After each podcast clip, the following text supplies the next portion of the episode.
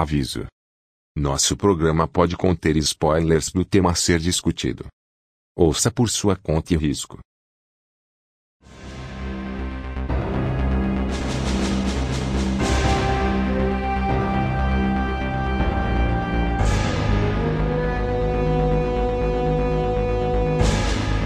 Estamos de volta e agora em definitivo para mais uma edição dessa nova fase do Game Mestrando. Eu sou o Fernando Floriano e aqui comigo estão meus parceiros de crime Felipe Martins, Yo! Ike Muniz E aí? e Rafael Schubert. Fala, seus putos. O Schubert é o mais disruptivo, né? Ele não...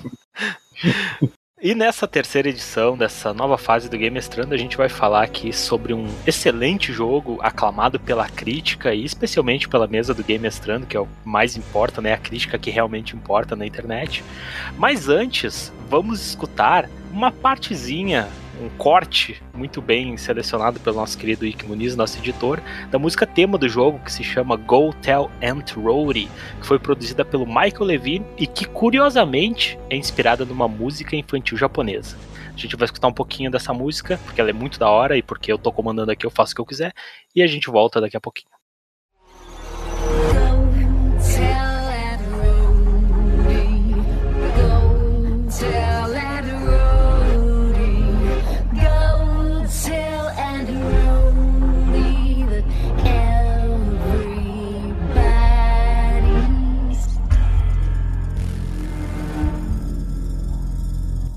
E cara, essa música é a melhor coisa do jogo. É boa, é boa.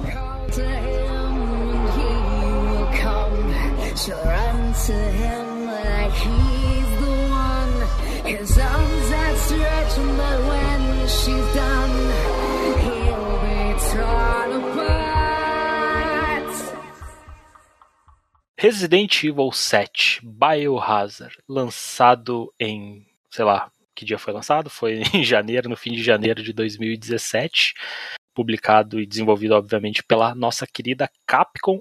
E foi interessante que esse jogo foi anunciado na E3 de 2016.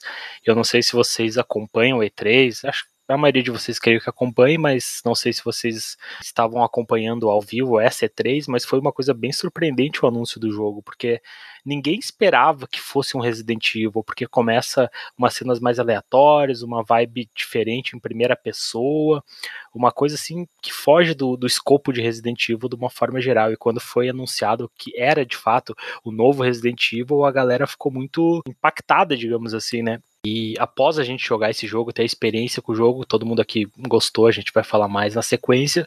Mas eu gostaria de saber de vocês, primeiramente, antes de a gente entrar nos meandros do jogo, da história, se vocês acham que a franquia realmente precisava de alguma releitura e se ela estava de fato desgastada, assim. E um, um breve relato também da experiência de vocês com Resident Evil para contextualizar, começando pelo Felipe, por gentileza. Na verdade, o meu amor por videogames ele é muito antigo, né? E eu lembro que eu, por ser um cara velho, né? Parece que eu não sou, mas eu já tenho uma boa idade. É, meu primeiro videogame foi o Atari, lá na puta que pariu, na década de 80. Mas eu lembro quando a primeira vez que eu joguei Alone in the Dark, o primeirão, aquele poligonalzão.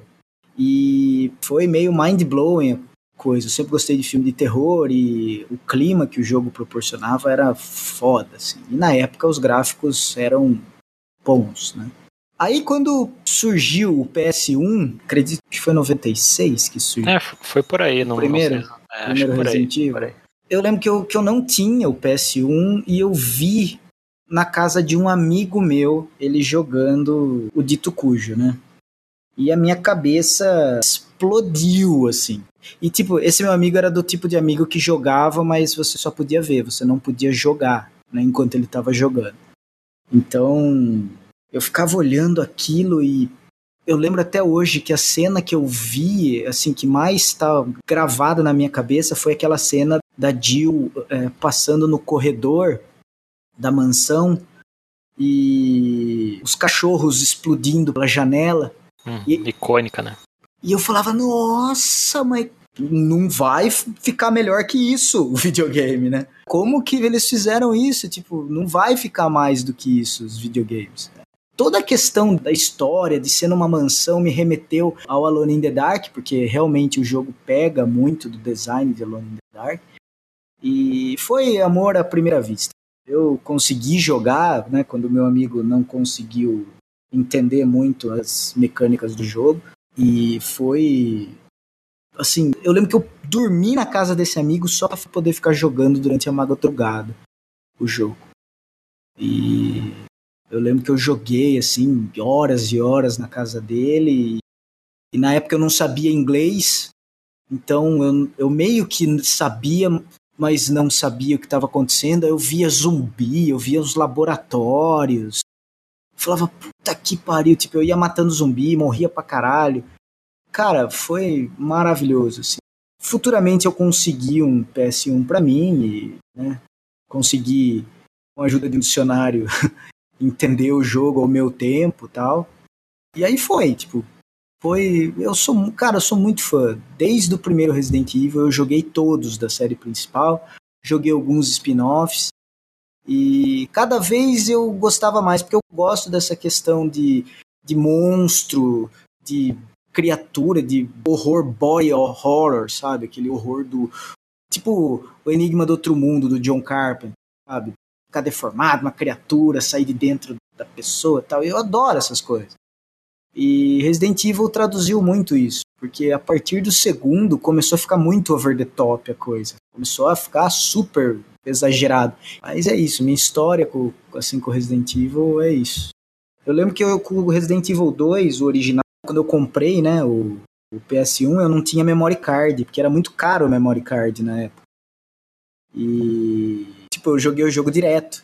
Eu não desliguei o, o videogame. Eu lembro que eu ia descansar, ia dormir e tal, porque eu morria, né? Recomeçava de novo, e aí eu falava, não, então agora eu tenho que ir com cuidado, ia tal, porque se você morria, você não, não tinha checkpoint, né? Era só save.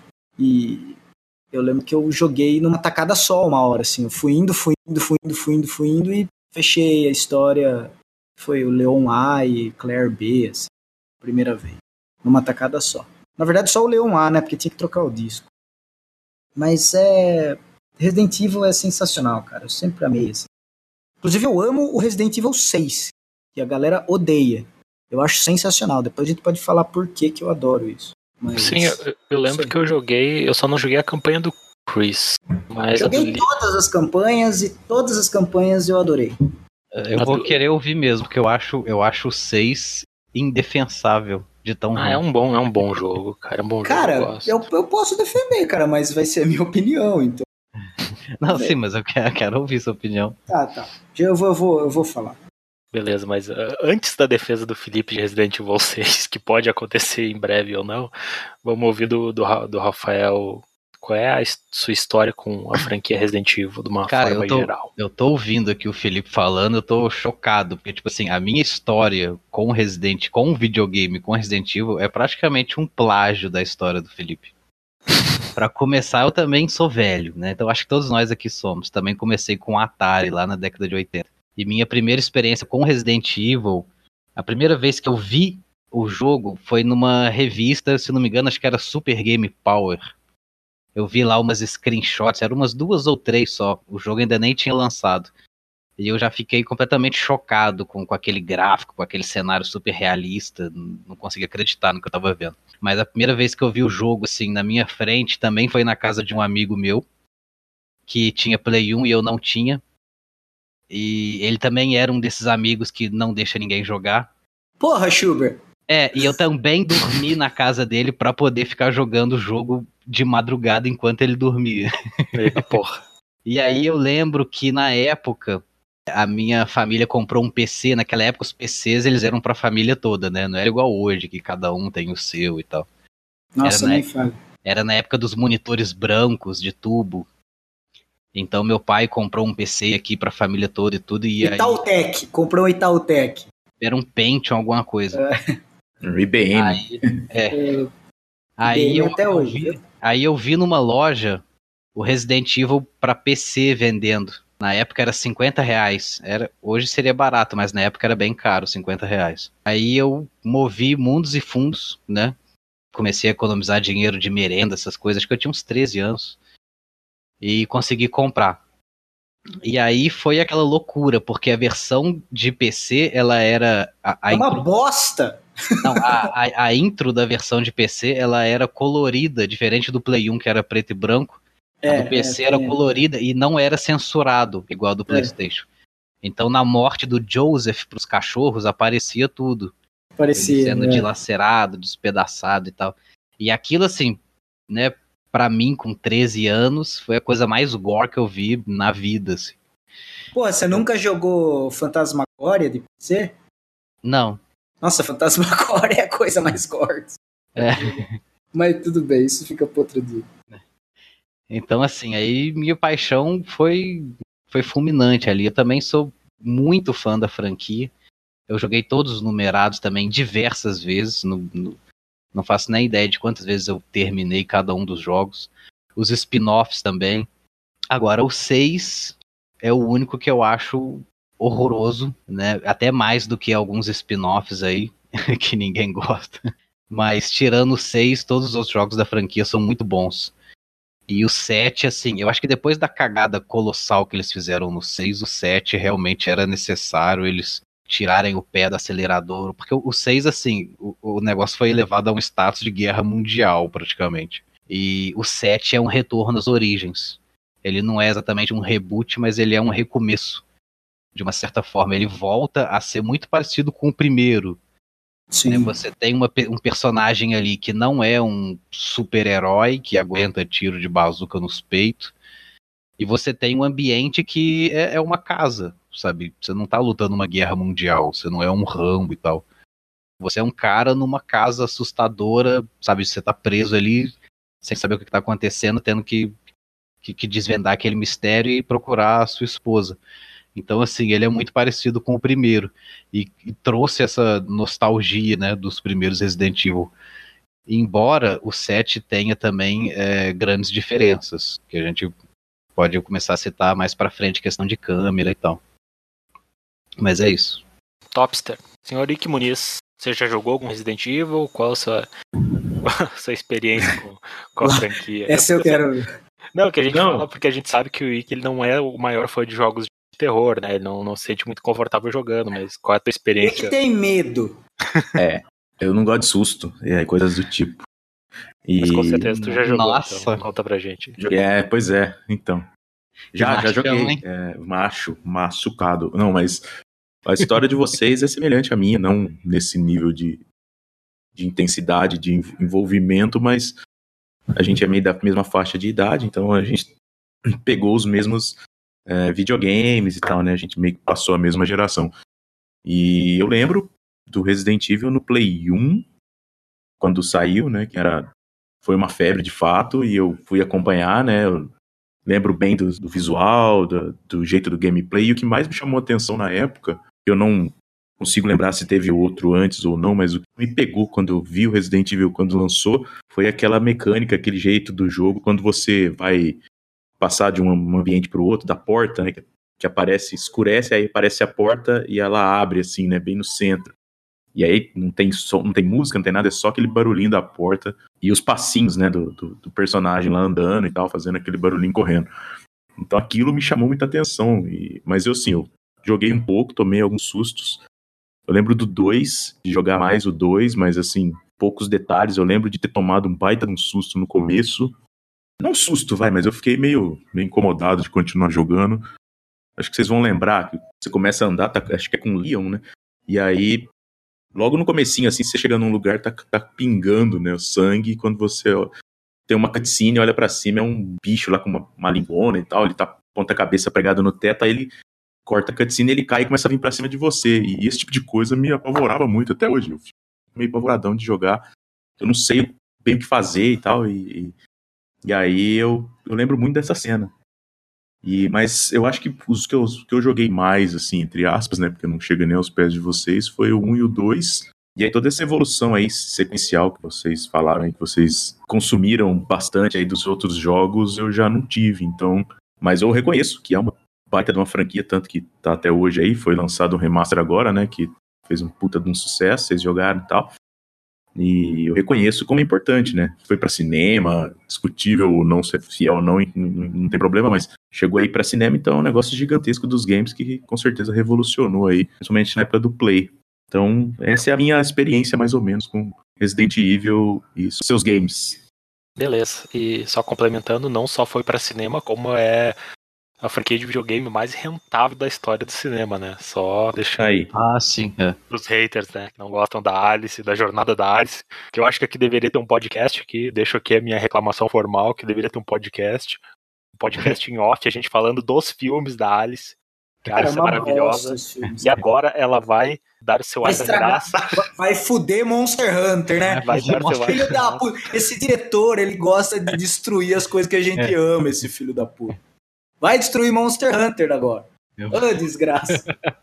Ah, mas beleza, só, só complementando aqui antes de a gente seguir em frente, a minha experiência com Resident Evil, cara, minha memória é muito bosta, cara. Vocês têm umas, uma, uma memória muito detalhada, passo a passo que aconteceu.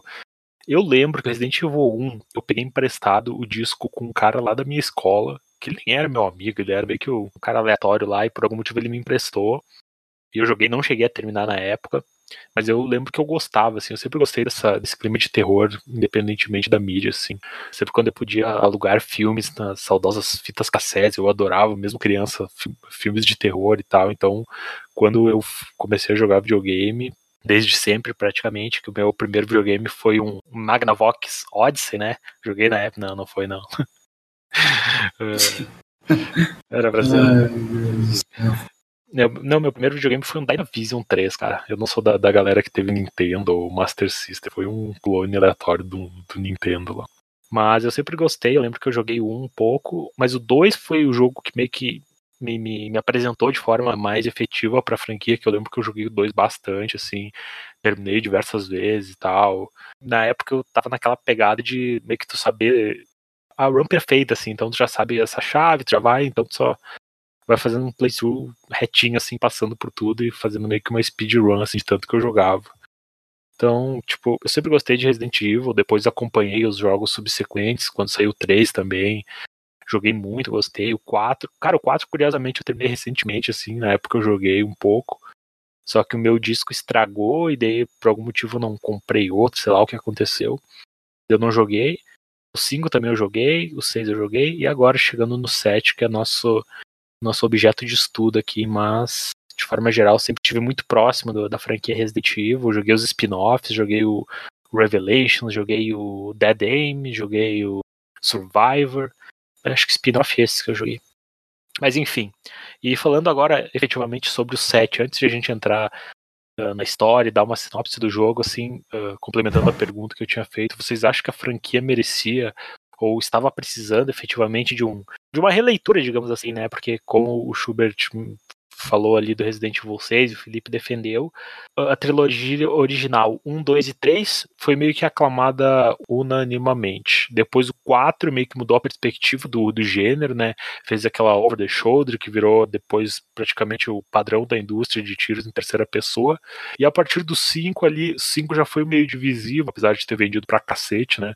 Se eu não me engano, ainda é um dos Resident Evil mais vendidos, se não o mais vendido. Mas ele foi meio divisivo. Daí chegou o 6, que foi né, tipo, extremamente grande, grande eloquente ali, como o Schubert falou. O negócio fica, a escala fica mundial e tal. Ele também ficou bem dividido. E daí chegou o 7, que estão mais minimalistas. Então, vocês acham que merecia, que ele precisava dessa releitura? Cara, é, só, só voltando aqui, eu acho que o 5, se não me engano, acho que é o mais, foi o mais vendido, assim. E engraçado que ele não, ele não é muito famoso com os fãs, né? Ele não fez o mesmo sucesso do 4, por exemplo, com os fãs. A galera não, não, não fala muito do 5.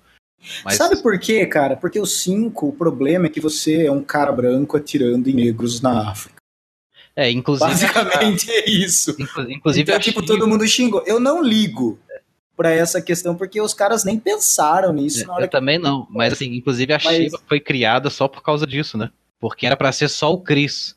Que. Mas É. aí começaram a criticar tanto que a Capcom foi lá e criou a Shiva. Tipo assim, não, então vai ter uma protagonista negra também, sabe? Pra poder atirar nos negros também. E aí, é, e aí colocaram também alguns zumbis brancos, sendo que não fazia sentido ter, mas colocaram. Tanto que tem, tem, um- tem uns caras até louro no Resident Evil 5. Tem, tem. né? tem. Então, isso foi inserido de propósito mesmo, para evitar complicações. Mas voltando na, na, na, na pergunta, eu acho que precisava sim.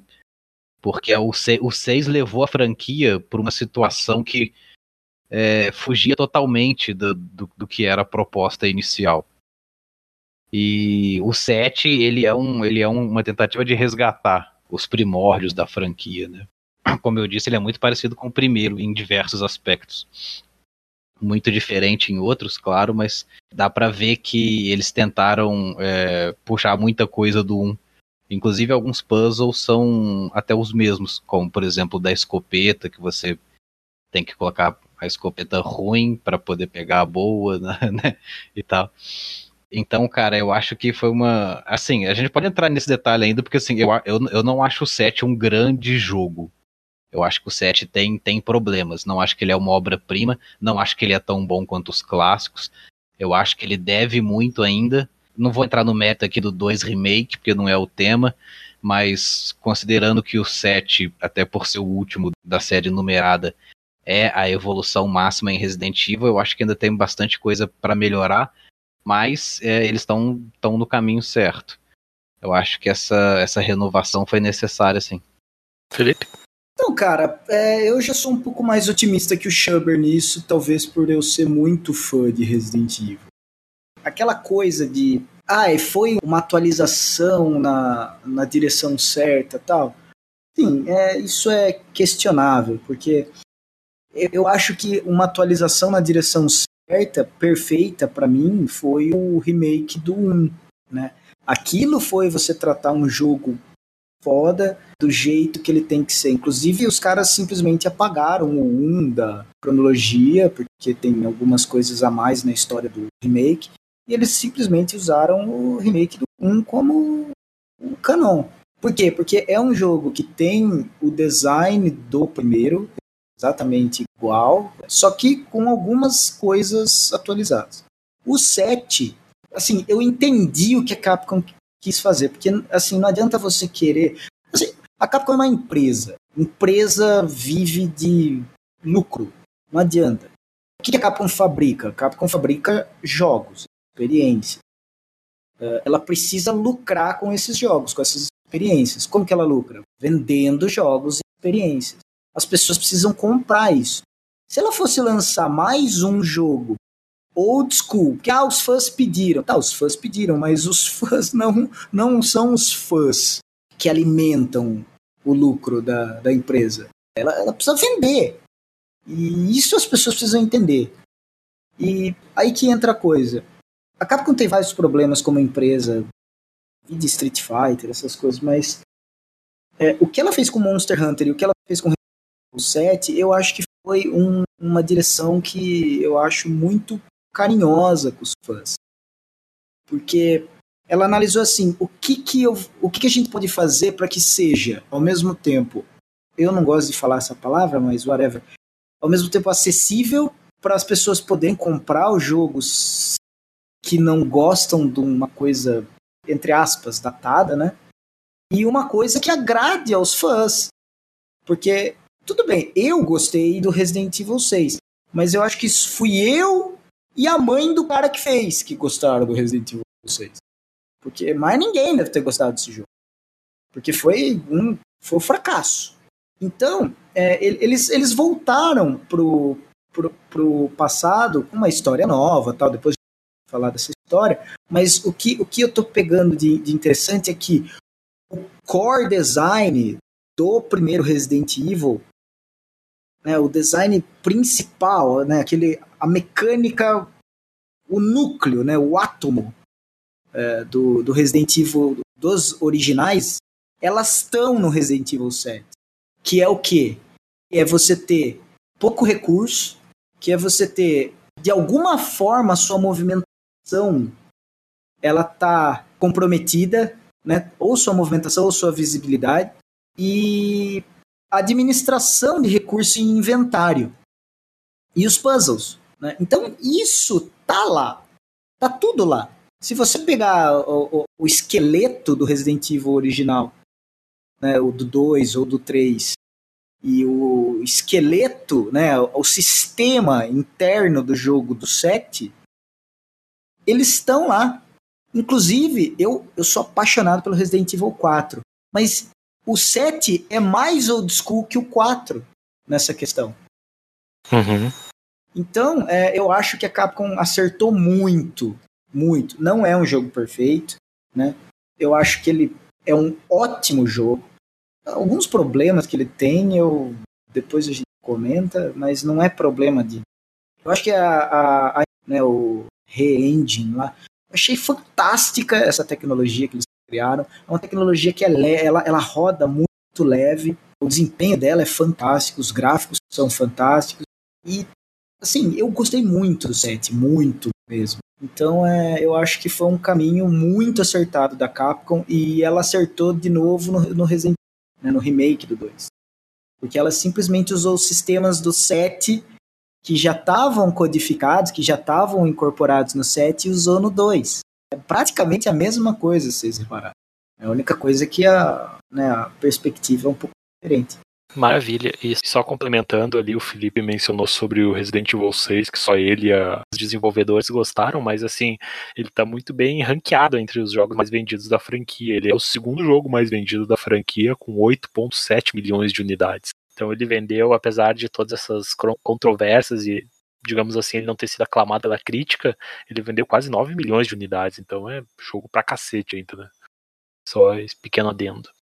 Uh, Iki, como é que você enxerga essa mudança de perspectiva da, da franquia e o posicionamento atual pelo que tu acompanha aí? Você que é um jornalista que está antenado sempre em tudo que acontece no mundo, tanto no mundo astral quanto no mundo espiritual. Astral, boa. É, cara, eu acho que foi uma coisa, assim, falando especificamente dele, quando ele lançou, primeiro que acho que foi pertinente pra caramba a mudança, né? Você falou da repaginada, né? Do sangue novo, de trazer um negócio diferente. Acho que foi muito pertinente pelo momento do console, né? O PlayStation 4, né?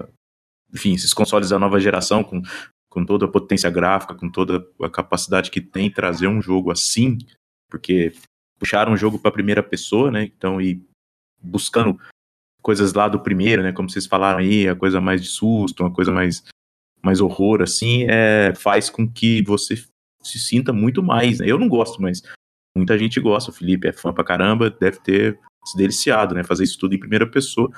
E os caras até deram a possibilidade de jogar com realidade virtual, né? Com óculos lá do Play e tal. Não sei se alguém teve algum contato com isso ou deu um feedback sobre, mas eu fico imaginando que deve ser uma coisa meio, meio bizarra, assim, meio apavorante você colocar isso no, no olho assim e você mesmo tá lá dentro daquele ambiente que é bem macabro, né? A, a questão de ter sido aquela família maluca, né? Que a gente com certeza vai comentar mais aí sobre os detalhes da história, mas toda essa pegada chegou num momento muito interessante, né? Porque são esses consoles, né? Potentes e gráficos e tal que a gente tem a possibilidade de ver um horror assim totalmente diferente, porque quem lembra lá do comecinho, né? O visual, obviamente, era totalmente diferente, era uma coisa meio quadradinha. E, e aí você vê quase como um filme o negócio, né? Porque eu achei o visual bem impressionante, assim. Faz com que isso ganhe muitos pontos, né? Então eu acho que foi muito legal eles fazerem isso do que, por exemplo, sei lá, chegar um jogo nos mesmos moldes dos outros Resident que tinham antes, né? Toda a mesma mecânica, como foi esse, o remake e tal agora, né? Terceira pessoa, aquele jeitinho e tal acho que foi, foi uma sacada e uma bola muito dentro, assim, foi golaço. Então, acho que isso eu achei legal e, para mim foi é, o mais destaque dessa produção aí, desse lançamento desse game aí. Então, ah, essas questões de releitura. Deixa eu só perguntar uma coisa: quantas horas o Ike jogou Resident Evil 7? Você terminou em quantas horas mesmo, Nick? 12. Cara, eu, é, deixa eu ver aqui, o, o- a gameplay que eu tô assistindo aqui no YouTube tem 11 horas, então eu não joguei, meus amigos. Então eu tô assistindo aqui um pouquinho, já assisti algumas outras vezes. Porque como eu disse, se- assistindo eu já fico apavorado, imagina com controle e tal, e ali, É. E que tem uma cura pra isso. Sabe qual que é? não sei. Hombridade. De dignidade, né? Dignidade. Foda. Eu preciso. Não, foda Tentar. não é. Que foda não é. Não, mas fica tranquilo aí que eu não vou permitir que ninguém fale mal você nesse programa, apesar de, Obrigado. de eu concordar com o Felipe. Até me perdi aqui. Ah, questão de releitura, assim, tipo. Cara, eu, eu não sei, cara, porque na época que esse jogo foi lançado, muita gente. O que a gente mais escutou e que coisa chata pra caralho, bando de fã, filha da puta. Ah, meu Deus. Isso não é Resident Evil. Ah, isso Sim. não é Resident Evil. Cara, videogame é uma coisa tão incrível, cara, e é, e é uma mídia tão mutável que uma franquia, assim, um produto poder pegar e mudar todos os conceitos dele e tentar fazer uma coisa nova, sabe, baseado numa perspectiva nova de produtores novos, desenvolvedores novos, sabe? Tipo, cara, isso é um dos maiores trunfos que eu acho que o videogame tem, sabe? Tipo, é por isso que eu gosto de franquias, obviamente, não tem nada a ver uma com a outra, mas por exemplo, se tu pegar a franquia Final Fantasy, sabe? Tu pega um jogo pro outro, é, é totalmente diferente, po- pode ou não ter, não é obrigatório, mas uh, sistemas de jogo diferentes, o setting dos jogos são totalmente diferentes, um é futuro, mais futurista, outro é mais puxado pro medieval, outro tem um sistema de batalha mais clássico, outro tem um sistema mais de, de ação e tal. E, e daí quando os caras tentam implementar alguma coisa numa uma franquia tipo Resident Evil, muito- muita gente chiou na época, assim, sabe? Eu fiquei muito incomodado, assim, sabe? Porque essa releitura é, como eu disse, o, o Resident Evil 6 vendeu bem, mas eles sentiram que não era por aí, sabe? O caminho que eles deveriam continuar a franquia, apesar de ter sido comercialmente um sucesso. E acho que isso entra no que o Felipe falou, da maturidade da Capcom, sabe? Porque ela pegou um jogo que vendeu 10 milhões de unidades praticamente, vendeu né, praticamente 9 milhões, 9 milhões e pouco de unidades. E eles disseram, não, cara, a gente precisa fazer alguma coisa diferente, a gente precisa trazer um frescor para essa franquia, sabe? Então eu acho que a Capcom merece muitos méritos, assim. Até mesmo pela questão inovação técnica que eles proporcionaram com a Resident Evil Engine, né? Na verdade não é Resident Evil Engine, né? é Re-Engine. Tem outro sentido, mas a galera achou que era Resident Evil Engine. Mas enfim, toda a tecnologia que eles lançaram e tal, porque, tipo, essa engine, ela tem toda a questão da fotogrametria, ela tira foto dos objetos para modelagem 3D, então, sabe, eles investiram muito, sabe? Ao invés de simplesmente fazer a sequência do Resident Evil 6, que é uma coisa que provavelmente ia vender muito jogo, mas, sei lá, no, no, no, sentimento dos caras não era o caminho correto. Então, eu acho que essa releitura foi uma coisa extremamente bem-vinda bem para a franquia. E só agora entrando de fato, né, porque a gente tá nos, nos arredores de Resident Evil, tanto que até no título acho que eu não vou botar só Resident Evil 7, vou botar, sei lá, Resident Evil 7 um debate sobre a franquia, porque a gente falou bastante sobre a franquia como um todo, mas acho que também é um papo que ficou legal. E agora a gente pode entrar de fato no cerne, que é o Resident Evil 7, foi lançado em janeiro de 2017. E assim, ele conta a história do Ethan Winters e da Mia Winters. E assim, a história ele pega bastante também referências de filmes de terror e até de outros jogos, assim, até o próprio, ele lembra muito a questão do Silent Hill 2, assim, porque o Ethan ele era casado com a Mia, em determinado momento a Mia vai para uma viagem, ela dá uma desculpa qualquer, ah, vou para uma viagem, vou para determinado lugar e ela acaba sumindo. E dois anos depois, o, o Ethan ele recebe um e-mail da Mia dizendo que é para ele ir buscar ela, que ela estava no distrito de Dove, na Louisiana, tipo numa espécie de propriedade rural, que é, digamos assim, as coordenadas que ele recebeu da Mia. E a partir da, daquele momento que ele chega lá, ele encontra uma série de situações e tal, que é o setting do jogo, né? Que é aquela coisa mais minimalista da casa, da família, da família bizarra, com referências a, ao massacre da Serra Elétrica e tal. E, tipo, eu queria saber o que vocês acharam da questão da inspiração do, do Resident Evil 7, pegar o, inspiração só, né? Porque muita gente chamou de cópia descarada. Ah, é apenas uma cópia de PT, é apenas uma cópia de Outlast. Queria saber de vocês o que vocês acharam dessa inspiração, e não só nesses jogos uh, que fizeram muito sucesso de primeira pessoa, mas também nas referências de filmes de terror que ele traz e tal, como da Massacre da Serra Elétrica, e também gostaria de saber de uma forma geral o que vocês acharam do jogo, se vocês acharam a história de uma forma geral interessante, os personagens e tal, o que, que, que chamou a atenção de vocês quando vocês jogaram? O grande foco do Resident Evil, sempre, apesar das coisas serem totalmente over the top, assim, sempre foi a questão científica. Então, os monstros que existem em Resident Evil, isso que é biohazard, porque é uma coisa biológica. E não tem essa questão sobrenatural. Nunca existiu no jogo essa questão sobrenatural. E o meu medo, quando estavam os trailers e as coisas, demos jogáveis tal, foi que o jogo fosse pro lado sobrenatural. Por parecer com o Petit, né? E assim por diante. E o legal é que o jogo subverte isso. Ele explica isso mais pra frente. E não é sobrenatural, continua sendo científico a coisa. Então, assim, eu achei legal a história. Eu achei muito legal a, a questão do, do daquele começo que parece um filme de horror e no começo parece um PT, depois parece o massacre da Serra Elétrica, depois começa a ser um Resident Evil propriamente dito e não faz sentido as pessoas falarem que é cópia porque ele tem elementos de, de desses jogos, mas assim, você tem arma lá, cara. Chega uma hora que você tá com, com uma metralhadora.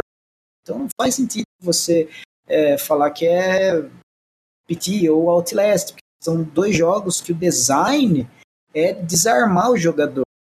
Né? Eu não gosto desse tipo de jogo porque eu gosto, eu, eu não gosto de simplesmente me esconder.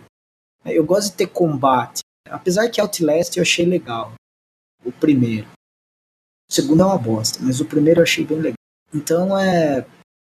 Eu, assim, não faz sentido as pessoas simplesmente falarem, ah, é uma cópia. Pô, joga a porra do jogo, né?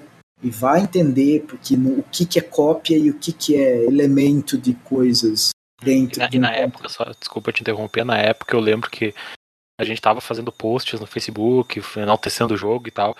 E, e uma caralhada de gente que nem tinha jogado.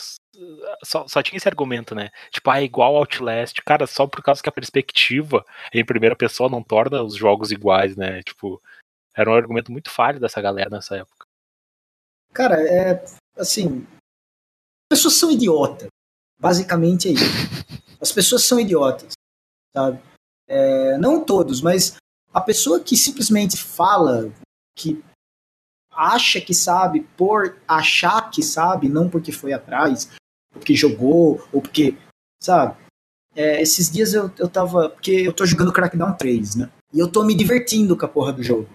Ah, meu Deus, que pecado eu estar me divertindo com um jogo que todo mundo odeia. Eu tô me divertindo com a porra do jogo, caralho. As pessoas vão me crucificar. Aí eu postei no, no, no Facebook que eu, que eu tava jogando, tal, Terry Crews, tal, que da hora, tô gostando do jogo. Aí veio um ser lá, falou: ah, o jogo tá uma bosta. É, gráfico uma merda. Ah, gráfico de PS2. Eu falei assim, cara, tipo, eu entendo sua opinião, velho, mas vai jogar o jogo que você não gostou, o problema é teu, cara. Agora, por que que, sabe, esse. Ah, ah, porra de necessidade das pessoas quererem cagar regra na opinião dos outros, sabe? Você não concorda comigo, então eu vou te xingar porque, sabe, porra, minha opinião, cara. O que me diverte não diverte você. É, sabe, o Ike não gosta de Resident Evil, assim, de jogo de terror. Eu vou ficar falando que ele é uma, uma biscatinha com medo, uma, uma bichinha louca, um eunuco, um cara totalmente desprovido de masculinidade, uma pessoa que que, Claro que, que sabe? não. Não vou falar essas coisas. Claro que. Sabe? Você acha que eu vou Tá falar? sem comprometimento, canalice do caralho, demônio. Não. Você acha que eu vou falar Meu que ele Deus. escapou do país porque ele é um, um covarde que não quer enfrentar a vida no modo hard como todos os brasileiros e foi morar no Canadá só pra, sabe, fazer, ficar fazendo merda lá e ostentar as porra das coisas que ele fica ostentando o tempo inteiro? Eu vou falar isso, Puig. Por quê? Porque eu, porque eu respeito. Claro. Saiu, saiu fugido do Brasil? Então, Saiu é. fugido do Brasil. Estuprou um monte de gente em Itajubá? estuprou, O estuprou. cara tem um bom coração. Um bom coração, caralho. Tá, pessoa, pessoa bonita, tem saúde, tem saúde. Cheiroso. cheiroso. É isso que importa. Então, tipo, eu não entendo essas coisas das pessoas não. É cópia. É cópia. Meu, se for uma cópia bem feita, joga a porra do jogo e vê se se diverte, cara. É mais um jogo que você pode se divertir, sabe? As pessoas. é, é, Cara, a gente precisa de uma nova praga. É isso que a gente precisa. A gente precisa de uma nova praga mundial, sabe? Uma praga da época medieval lá que dizimou a população da Europa. mundial. Sabe, a gente precisa disso. A gente precisa disso. A gente precisa de uma nova praga. Porque as pessoas estão fora de controle. Ó, meu alarme do, do meu batimento cardíaco tá, tá tocando aí que já. Ele meio que excedeu aqui. Tô ficando muito nervoso. É. Mas é isso, assim. é, eu acho que o, o jogo ele, ele, ele pegou vários elementos e ele fez a coisa dele no final. Porque se você prestar atenção na história, é uma história de Resident Evil. Tem uma casa que você não fica rodando, você não sabe muito o que fazer na casa, assim, você não sabe o que tá acontecendo na história, só tem coisas atrás de você querendo te matar. Check, Resident Evil. Tem puzzles de inventário? Check, Resident Evil. A história vai se mostrando cada vez mais para você e você vai entendendo o que tá acontecendo com base no puzzles, em documentos, tal, check, Resident Evil. Tem combate, check, Re- Resident Evil. Tem ervas, check, Resident Evil. Tem laboratório subterrâneo, check, Resident Evil. Tem monstros que vão ficando cada vez mais ridículos e bizarros e over the top o tempo inteiro. Check Resident Evil. Tem um chefe final que você entende o que, que é, que é o vilão final, e que ele fica super, ultra, mega bizarro. Check Resident Evil, cara. Então, Tem sabe, bicho com olho nas costas, né? Olho, olho, olhos em todos os lugares. Tem check Resident Evil. Porra, cara, sabe? Só porque não tem zumbi. Tipo, tem outros inimigos lá parecidos com zumbi também, que eu achei legal também. A única coisa que eu achei que tem pouca variedade de inimigos. Mas o jogo é curto, cara. O jogo não é longo. O jogo tem umas 7, 8 horas. 10 horas se você for bem devagar tentando fazer 100% das coisas. Então é um jogo que a variedade de locais é grande, sabe? Tem duas DLCs muito boas. Uma é de graça, inclusive. São curtas, mas são duas DLCs que eu, que eu achei muito legais, com gameplay diferente, pra quem quer mais ação. É, então, ele é bom. Tem gente que não gosta, tudo bem, é, é entendível. Mas falar que é cópia de outro jogo, ah, eu não vou jogar porque é cópia de Outlast. Cara, você jogou Outlast? Você sabe do que se trata? Você jogou até ó, pelo menos duas horas de Resident Evil pra saber? Então, é isso, sabe? É, se- seguindo esse argumento também, a pessoa não pode jogar nenhum jogo de tiro, não pode jogar nenhum, Então, é. nenhum jogo sabe? de nenhum jogo de eu- corrida, que todos são cópia do primeiro que foi feito. Que nem, eu- é, eu não sei se vocês jogaram os jogos Metro. Fora o, o Exodus, eu, ele tá aqui pra jogar, ainda não joguei, mas vocês jogaram os- o Metro, o Metro 2033 e o Last Light? Não, eu tenho Não, eles, mas eu não Cara, joguei. é um perfeito blend de survival horror e, e shooter. É, é perfeito o blend, porque o, o jogo dá cagaço, mas você tem a arma pra, pra arregaçar a galera, entendeu? Mas tem umas partes que você fica, porra, tipo, eu tô armado aqui e tô com medo. E o Resident Evil 7, ele faz a mesma coisa. Tem uma hora lá, na hora que você entra no quarto da menininha, velho, você tá com uma metralhadora e você tá cagando de medo. Quando o jogo faz você se sentir, de, acho que não existe essa palavra, mas eu vou falar, desempoderado, quando você tá com uma das melhores armas, porra, o jogo tá fazendo certo. Só pelo clima, sabe?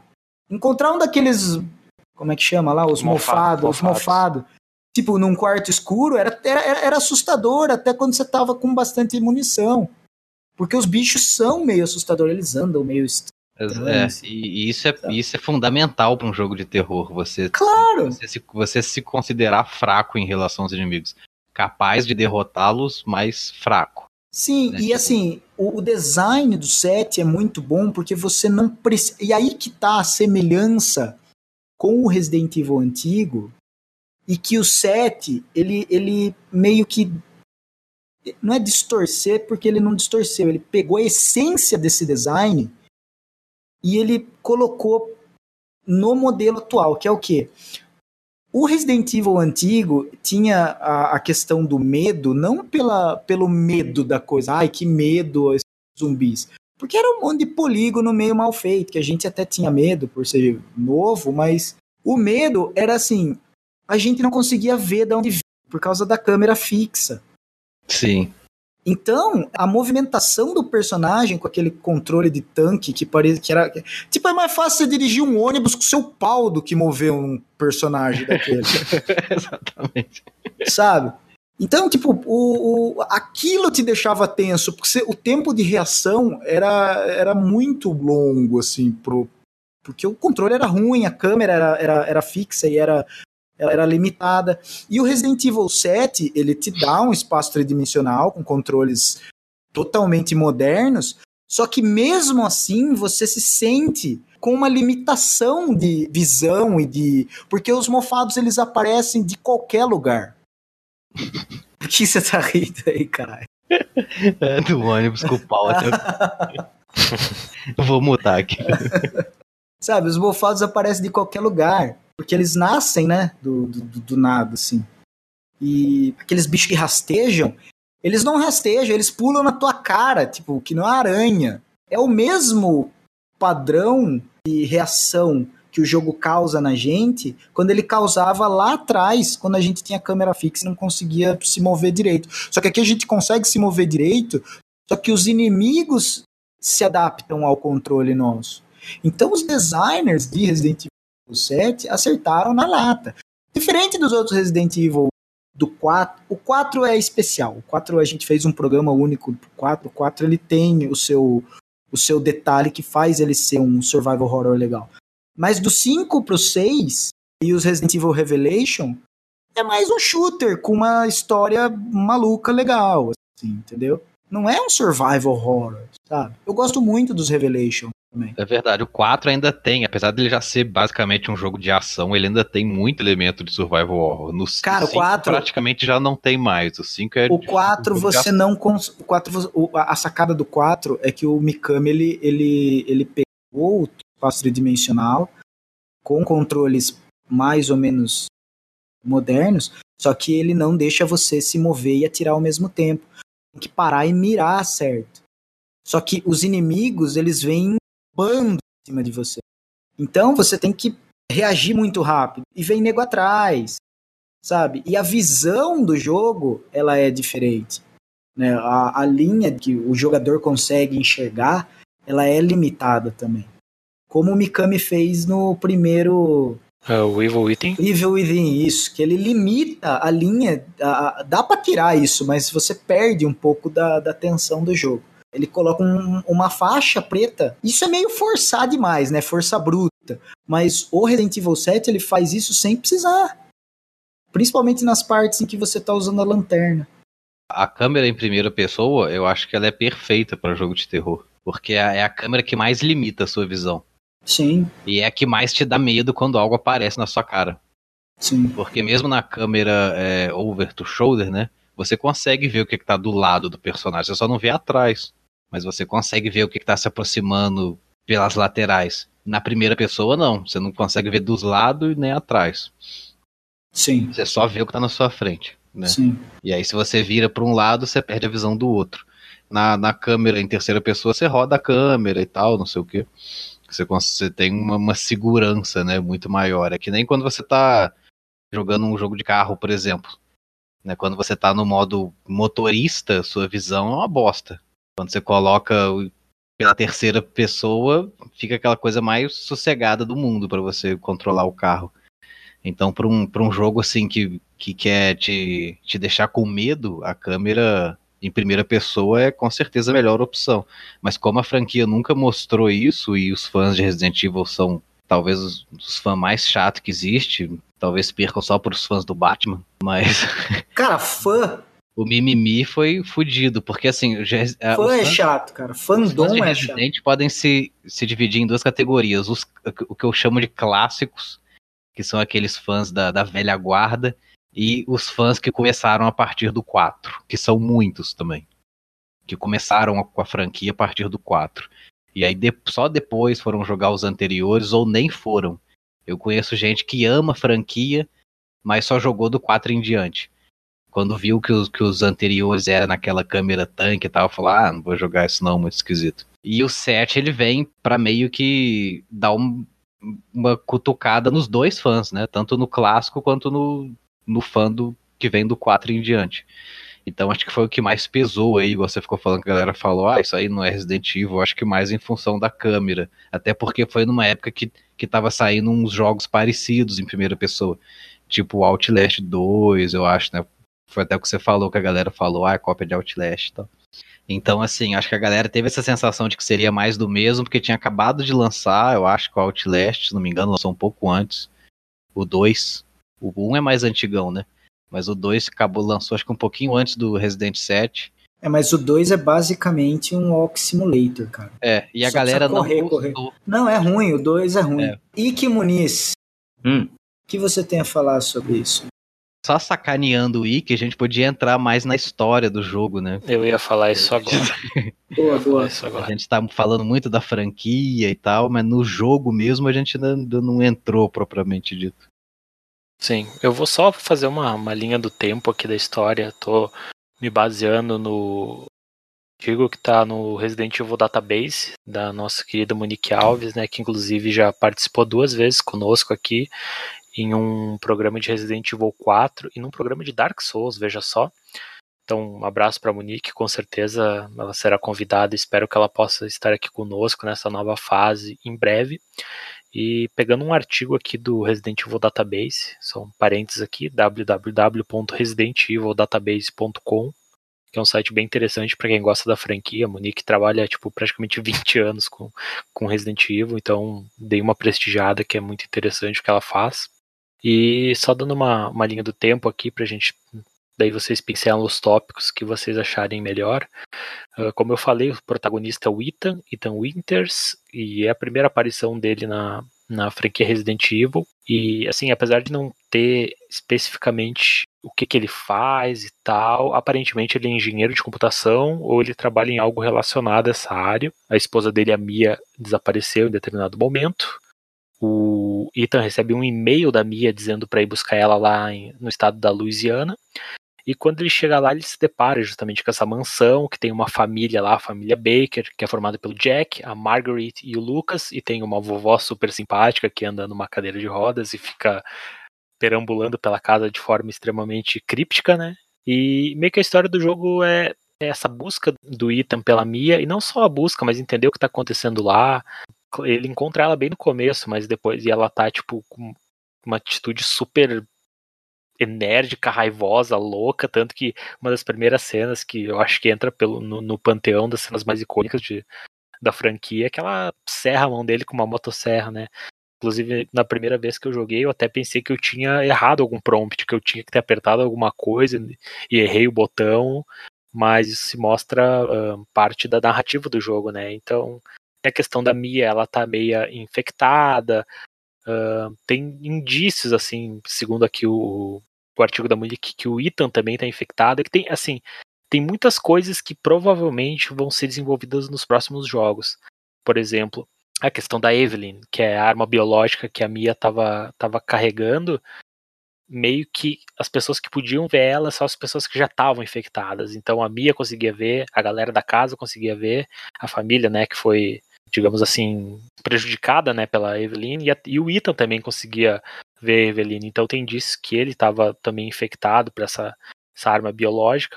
Mas seguindo aqui uma linha mais cronológica, ele chega nessa fazenda, ele conhece essa família, e a partir daí começa uma questão de gato e rato e tal. Ele, ele tenta se desvencilhar da- do Jack, do Jack Baker, que é uma espécie de nêmesis desse jogo.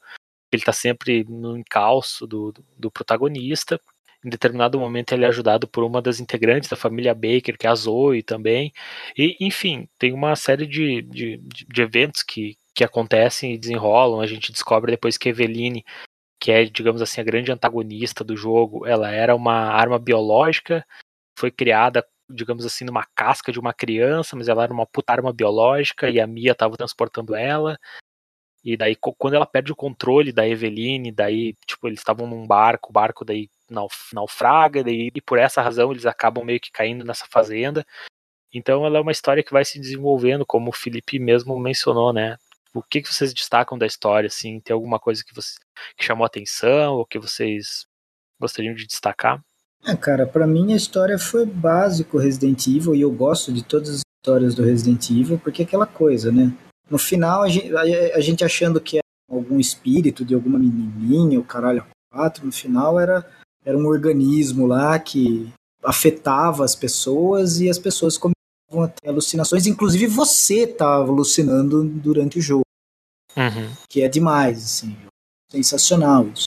E é isso, cara. Monstros com olhos. E no final, um puta de um monstro bizarro. Cara, não tem o que falar. História, assim, história de Resident Evil, velho, ela sempre é o mesmo esquema, assim.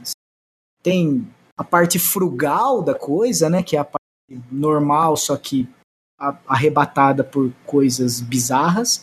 Aí depois tem a parte é, do meio do jogo. Geralmente, alguns jogos cortam essa parte, outros colocam um pouco mais de história e tal. E no final é o famoso laboratório.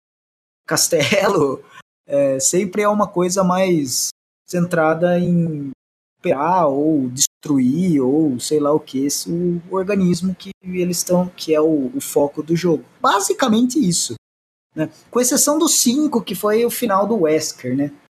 Que finalmente eles encerraram a história do Wesker lá. Ah não teve seis. Continua a história do, do Wesker mas tudo bem. Mas assim a história do Resident Evil 7 eu achei legal simplesmente por ser outra coisa. A Umbrella é boazinha agora né foi tomada pela BSAA lá e agora está trabalhando junto com a BSAA e fazendo, tentando limpar o nome deles, né? Vocês viram isso no, no, no DLC? Que é o DLC que fala. Eu não joguei a DLC do Chris, não joguei. Então, é na DLC do Chris que explica por que que, que o cara chega e fala, ah, eu sou o Redfield, ah, tô, tô com Umbrella e tal. Como assim, caralho? É tal da Umbrella azul, né? Nova Umbrella, uma coisa assim. É, é Umbrella. Na verdade, é um texto que explica. É, na verdade, agora é uma organização que, que também combate o bioterrorismo. Isso, que Como é. se fosse uma nova Umbrella tentando redimir o nome, uma coisa assim. Isso, E foi o comprada Chris tá- é, tal, e e, tem uma tá nova diretoria. Isso, o Chris tá ali atuando meio que com uma parceria, mas ele, ele não tá totalmente convencido, ele tá meio desconfiado e tal. Isso, ele é da BSA ainda. Então eu, eu achei legal isso e dá pano pra manga pra mais coisa. Sabe? Dá pano pra manga pra outras coisas legais. Então os caras eu achei que tá indo na direção certa. Eu só acho que eles deviam ter pego essa questão da Umbrella e tal e não colocado no final e explicado num texto do DLC. Tipo, poderia, eles poderiam ter elaborado isso um pouco mais no decorrer do jogo. Sabe? Porque se, se você percebe, conforme você vai lendo os documentos com o Ethan, tipo, todos os nomes das corporações estão apagados. Então você não sabe que corporação que tá trabalhando com o, o filho do Baker, sabe? Você não sabe. Inclusive não se sabe que, que corporação que desenvolveu a Evelyn. Sabe que corporação a Mia estava Então, trabalhando. Não sabe, não se sabe que corporação a minha tá trabalhando. Na verdade, eles falam o nome da corporação no. no- eu, eu esqueci o nome, mas é, é- é como se fosse o novo Big Bad aí, sabe? Mas eles citam assim, eles não elaboram. Então eu acho que eles só estão jogando um pouco a migalhinha assim pra ter uma, um ponto de onde eles podem recuperar pro 8. E a, a DLC gratuita, eu acho que ela é gratuita justamente por causa disso. Ela é a continuação direta do jogo. Sim. O final verdadeiro do jogo é o final da DLC. Na verdade, o final verdadeiro do, do jogo é o final da, da, da DLC da Zoe, né? Você não joga com a Zoe, você joga com o tio Baker, né? Joga contigo, é. É, que, é, que é animal, cara. Você bate mofado na mão, sabe? Você vai no soco. Aham. Porque E- assim, o, o jogo base é a história do, do Ethan e da Mia. Sim, sim. E a história dele se encerra no final do jogo, mas a história da família Baker continua no Nora Hero e no End of Zoe, Sim, sim. né? Mas- o Nora mas- Hero é o fim do Lucas e o É o End of Zoe isso, é o fim isso. do... É o fim da Zoe. É. Só que no final do, do- da Zoe tem uma pontinha bem pequena do Ethan também. Ah, sim, no finalzinho, né? É, da, da Zoe. Então ele fecha aí, sabe? Uhum. Que eu achei muito legal, sabe? Fechou a história, assim, tá, tá, tá fechada, basicamente. Mas o. Só voltando lá atrás na, na pergunta do Fernando, eu acho que o- os grandes protagonistas desse jogo são os vilões, né? É a família Baker. E na verdade, tanto que o Ethan ele é feito assim meio anônimo propositalmente, por dois motivos. Primeiro, para deixar os outros personagens brilharem mais. E em segundo, pelo fato do jogo ser em primeira pessoa e tudo, eh, a, a, Capcom queria meio que fazer a gente sentir que era a gente que tava lá, e não o fulano ou o Beltrano, sabe? É, mas pra isso eles podiam então deixar ele ser o, o protagonista silencioso, né? Sim, aí que entra a minha crítica. Um dos meus, eu acho que eles não fizeram isso bem feito. Porque você não consegue ter essa sensação totalmente.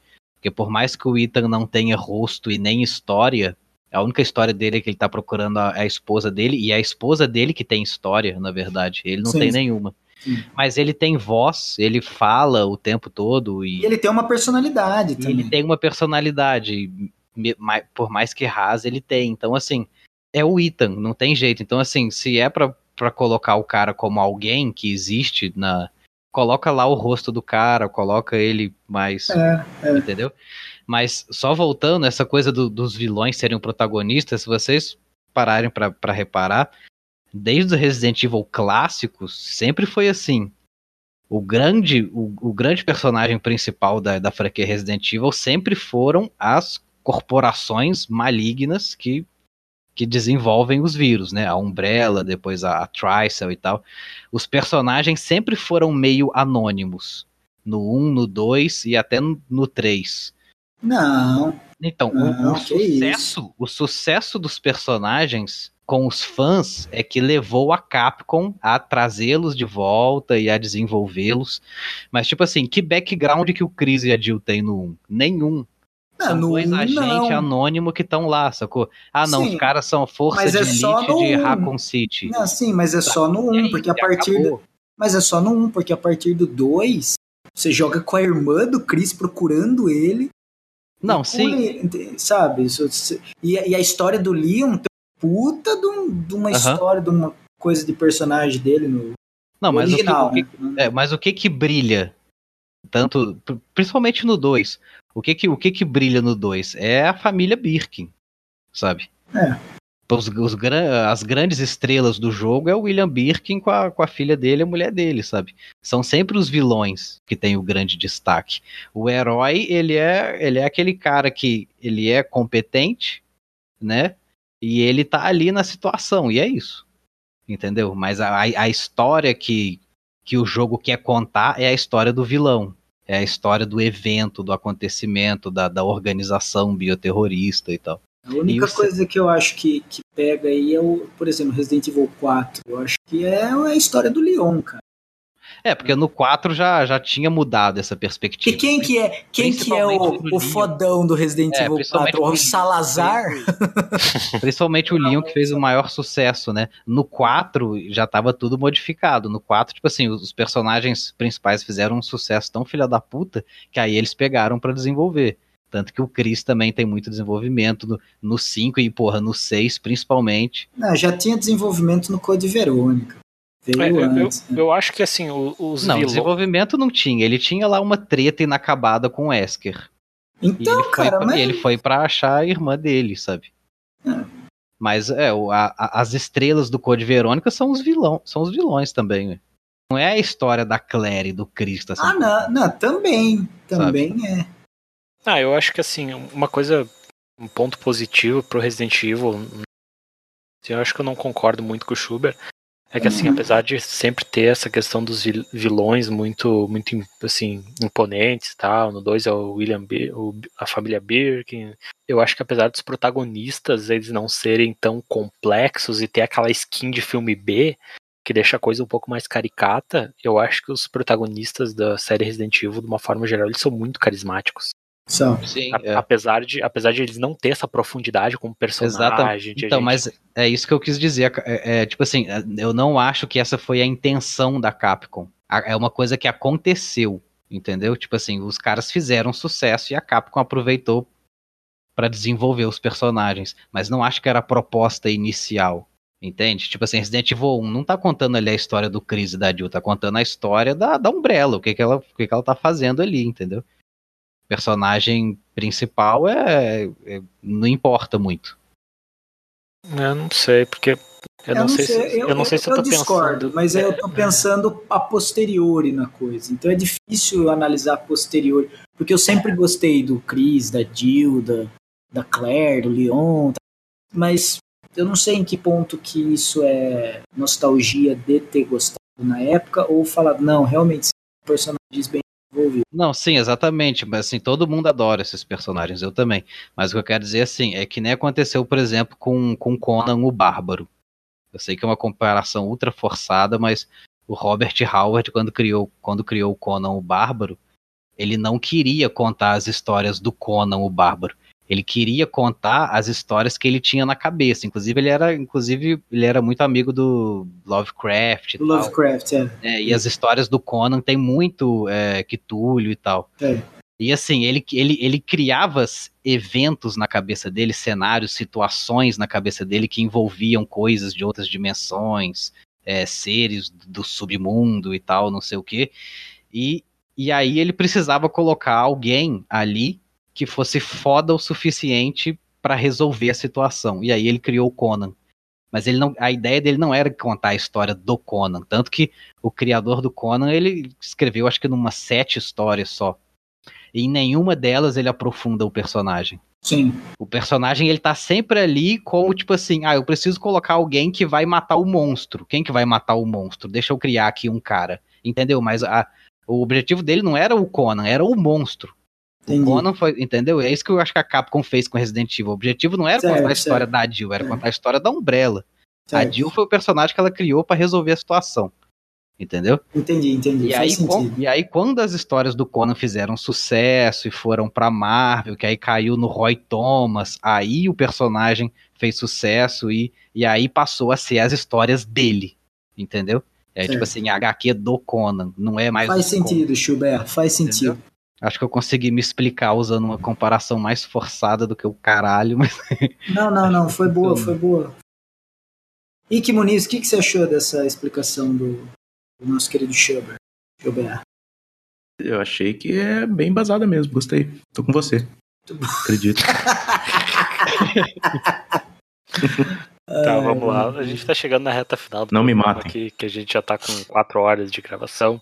Eu só queria que vocês ranqueassem aí, ranqueassem não, mas que vocês citassem assim uma luta de chefe que vocês gostaram. Eu já tenho a minha na cabeça e já vou adiantar que a luta de motosserra do Ethan com, com o Jack Baker, que pra mim aquilo lá é puta que pariu muito foda. Assim, uma luta de chefe e o final, né? Que o final, no fim do jogo, quem vem, entre aspas, salvar o dia é o Chris Redfield, né? O clássico Chris. E muita gente, meu Deus, não é o Chris, é um Chris fake, não tem nada a ver com o Chris bombadão forte e tal. Então, uma luta de chefe que vocês acharam bacana e, tipo, esse finalzinho trazendo esse elemento clássico do Resident Evil, que é o Chris, o que, é que vocês acharam? Cara, a luta de chefe do jogo que eu gostei muito foi da esposa, a Margaret. a Margaret. Porque você descarrega, cara, todo o seu arsenal nela. Né? Aquele eu acho que é uma luta foda, assim, de jogo, porque é, é você contra ela no combate ali, meu. Sabe? E que cagaço tem- que dá, né? que cagaço que dá porque ela sai dos, dos buracos e é, um, e é assim, é, não tem gimmick. Você tem que matar ela no tiro, não tem como. Então, é, é um, é- é um boss clássico, não tem ponto fraco. É meter tem- bala. né? Exatamente. não- Então ela eu achei que foi o, o chefe da hora, assim, do jogo. Com uma menção honrosa para outros dois chefes, só que esses não são no jogo base. Pro chefe, que é o Lucas, da, da DLC do Chris, que também é mesmo esquema, sabe? É, é da hora também, porque ele vira um monstrão, pá, né? É, como sempre. E a batalha final do Joe Baker, da DLC do, do tio Baker. Vai mano a mano no final. Você enfrenta ele na mão, no soco. Só que detalhe, você está com uma luva que potencializa seus socos lá, uma luva robótica lá, muito louco.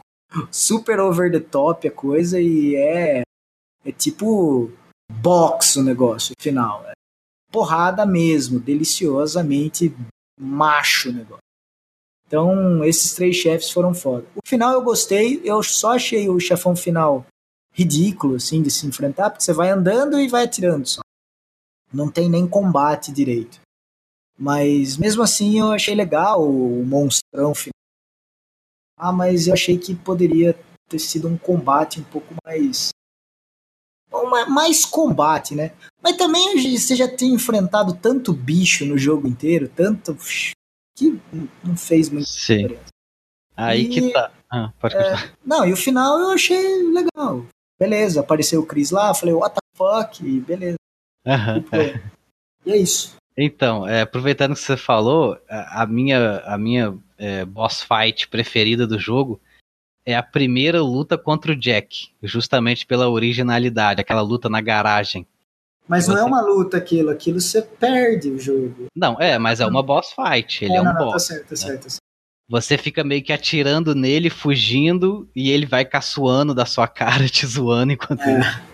E aí tu tem que entrar no carro, tu tem que pegar a chave, entrar no carro. Aí ele entra junto com você e te leva pra um passeio dentro da garagem. é muito bom, uma das melhores, uma, uma das melhores partes do jogo. É aquela, aquele primeiro fight contra o Jack. Eu ia falar mesmo que eu vi, que eu vi. Que eu achei massa. E eu achei massa antes também, né? Que o policial lá, tipo, você vai falar com você, aí de repente, bem coisa de filme de terror clássico mesmo. assim, de repente vê um machadão na cabeça, assim, né? Uma pá. Aí- É uma paz. Aí corta, assim, no- bem no, no tampo, assim, do meio diagonal, assim, cai, putz. E aí o lance do carro achei, achei engraçado também. E o que E o essa- Fernando falou, né, na sequência, o negócio de motosserra é genial, é diferentão. Então achei, achei bem louco também. ó. Porque E o o cara, ma- tipo, vai explodindo, né? O Jack ele vai explodindo, vai deformando, não morre, e atira, o carro explode, e depois você vai, briga, e motosserra, e é, é muito louco. E o, você falar? o massa do Jack é que assim, ele não quer exatamente te matar. Ele quer te converter pra família, né? É. Então ele vai meio que te, tentando te convencer, assim, aquela parte que ele estoura a própria cabeça com o tiro. Ele enfia o revólver na boca e estoura a Sim, cabeça. sim. Ele fala, olha só que maneiro.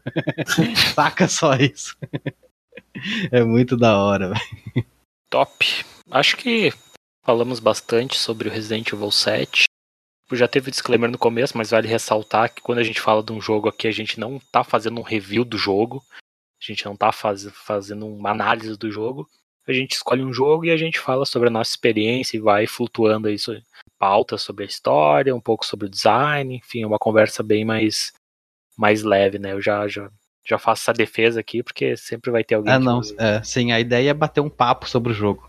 é, né? é bom deixar isso bem claro eu, pra galera não, não achar que a proposta é outra, não é pra fazer um review, é só pra ter esse papo mesmo, tanto que com certeza a gente não cobriu vários aspectos, questão de mais jogabilidade a gente não falou tanto e tal, mas daí quem tá escutando pode complementar nos comentários e fazer essa discussão ficar mais alongar essa discussão para além do podcast, né? Alguém tem algum comentário final sobre Resident Evil 7?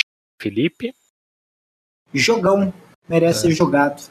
E só para encerrar aqui rapidamente, uma nota também que ela não, não corresponde à verdade absoluta, né? Uma, uma coisa mais subjetiva, mas é mais um feeling, né? Se a galera deu 8, 9, tu, dá para perceber que o jogo tem mais qualidade do que defeitos, digamos assim. Se, sei lá, a pessoa deu 4, 5, ela tem mais defeitos que qualidade, mas pode ter seu valor. Então, a nota, entendam as notas que a gente dá mais como um- uma representação numérica mais subjetiva para vocês entenderem melhor o que a gente achou do jogo. Felipe, sua nota para o Resident Evil 7. Minha nota para Resident Evil 7 são 3 Ramon Salazar de 2. Ok. Vai, Chu. Eu, é, eu acho que eu vou dar uma nota 7 para Resident Evil 7. Acho que é um jogo acima da média. Não é um jogo, assim, de explodir cabeças e tal, de... Ah, tem bastante cabeça explodida no jogo. Não, é, mas assim, não, não é um... Ah! Não é um É. jogo, não é um GOT, você entendeu? Não é um jogo assim que você fala, puta que pariu, que jogo foda, melhor jogo do ano e tal. É um jogo Ah, cara, bom, eu cara, é um acho, puta bom. que pariu, que jogo foda. É, Não, eu não achei tanto, assim, Eu achei muito bom, mas É porque eu sou muito fã, É. sabe? Não, é eu que nem, também. É que, é- é que nem assim, teve, teve, teve o jogo do, do Call of Cthulhu que saiu ano passado. E tipo, eu sou muito fã, muito fã de Lovecraft. Mas a minha crítica também é porque eu também sou muito fã, então assim, eu exijo, eu espero demais de Resident Evil. Não, mas então, a questão é a seguinte: o jogo é, é, é ruim, assim, não é bom o jogo que saiu do, do Call of? Cthulhu. Ah, tá. Mas eu gostei pra caralho. Aí um amigo meu falou assim, viu, e aí, o jogo é bom? Eu falei, ah, cara, é, se o jogo fosse uma merda, você ia falar que o jogo é bom. do- Aham. Então, tipo, sabe, é, eu gosto da, da série, assim. Da, acho que o único Resident Evil que eu não gostei foi o Gun Survivor. Que, Uhum. Ah, gostei do Gun Survivor também. Então foda-se. Mas assim, eu acho que o 7 eu esperava um pouco mais. Eu acho que ele, ele, ele é perfeito até a metade. Até, até o, a boss fight com a, com a Margaret, com a mãe Baker. Até ali ele é incrível. Dali pra frente parece que eles ficaram com um pouco de preguiça, o jogo começa a ficar muito linear, ele perde um pouco aquele elemento é, do back and track e começa a ficar muito vai pra frente, mete bala no que aparece, sabe? Então assim, acho que eles, eles, eles foram um pouco preguiçosos do meio pra frente, assim. Tinha que ter mantido o mesmo padrão que foi do início até a metade. Mas assim, é, é coisa chata de, de fã chato também, sabe? Então, uma nota poderia ser melhor, mas foi bom. Nota 7. Senhor Rick Muniz, a sua nota. Sua nota pouco confiável aí. Cara, tipo, se eu puder dar nota espectador, tipo, eu acho que eu fico com mais ou menos como o Schuber falou aí. Um 6, 7. Não tem como, óbvio, dar uma nota de jogador, porque, né, na experiência. Liga É, o modo. Larissa 7,5 e pronto. É, 7,5 boa. Achei muito E- interessante. Achei muito interessante. ah, ah, o tema é legal e, e a imersão é ótima. Mas é, acho que eu fico com essa nota pelo muito pelo visual, pela ambientação, pelo fato da primeira pessoa e, e por todas as explosões de cabeças e gore que tem. Mas, claro, não esperem que eu vá jogar assim, porque não é muito a minha praia.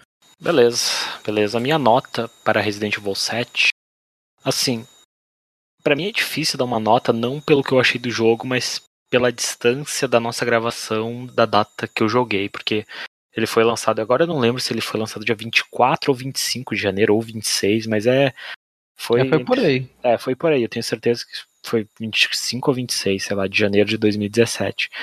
E eu comprei, tipo, se eu não me engano, um dia depois, e dois dias depois eu tinha acabado o jogo. E eu não joguei mais desde então. Então faz praticamente dois anos que eu não jogo.